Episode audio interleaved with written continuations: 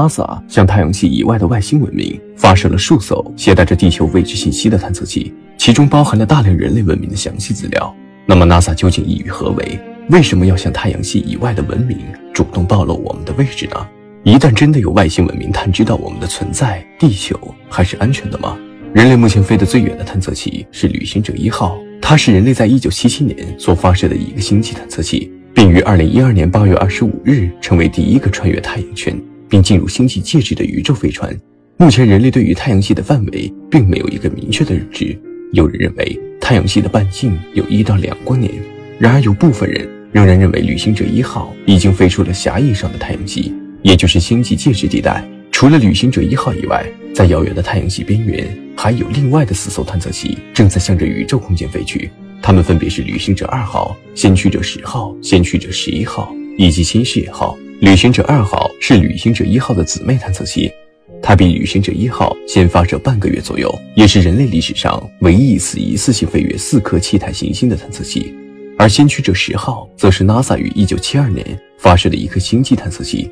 它是 NASA 无人行星探测任务先驱者计划的第十六颗无人探测器，也是人类历史上第一颗真正意义上的星际探测器，并创下多个飞行记录。同时，它是第一艘越过小行星带的飞行器。也是第一艘近距离观测木星的飞行器，而先驱者十一号和先驱者十号探测器一样，同属于 NASA 先驱者计划。它于一九七三年四月发射升空，而新视野号不一样，它更加强大，是 NASA 专为冥王星所发射的一颗探测器。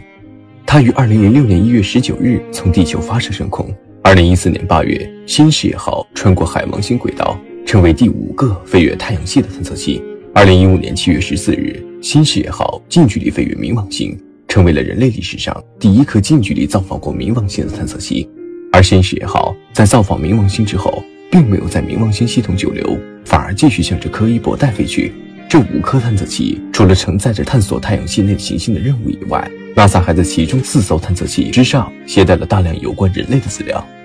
其中包括太阳与地球在银河系里的位置、人类男性以及女性的图像、人类的多种语言和音乐。其中还包含了人类的繁殖信息、DNA 序列。由于 NASA 当时采用的铜制镀金丝盘承载这些人类信息，这使得这些资料可以在宇宙中至少保存十一年。这代表着，在以后的十一年内，一旦有外星文明截获这四艘 NASA 发射的星际探测器，那么他们将获得探测器之上所携带的地球信息。他们会从这些信息中获得我们所在的位置，得知我们的文明程度，甚至得知我们的身体构造。而我们却对他们一无所知。可以说，一旦有一个极富侵略性的地外文明发现了我们的地球，那么对于我们地球来说，绝对是灭顶之灾。那么，NASA 的科学家不可能不想到这一点，为什么还不遗余力地向着全宇宙广播地球的位置信息呢？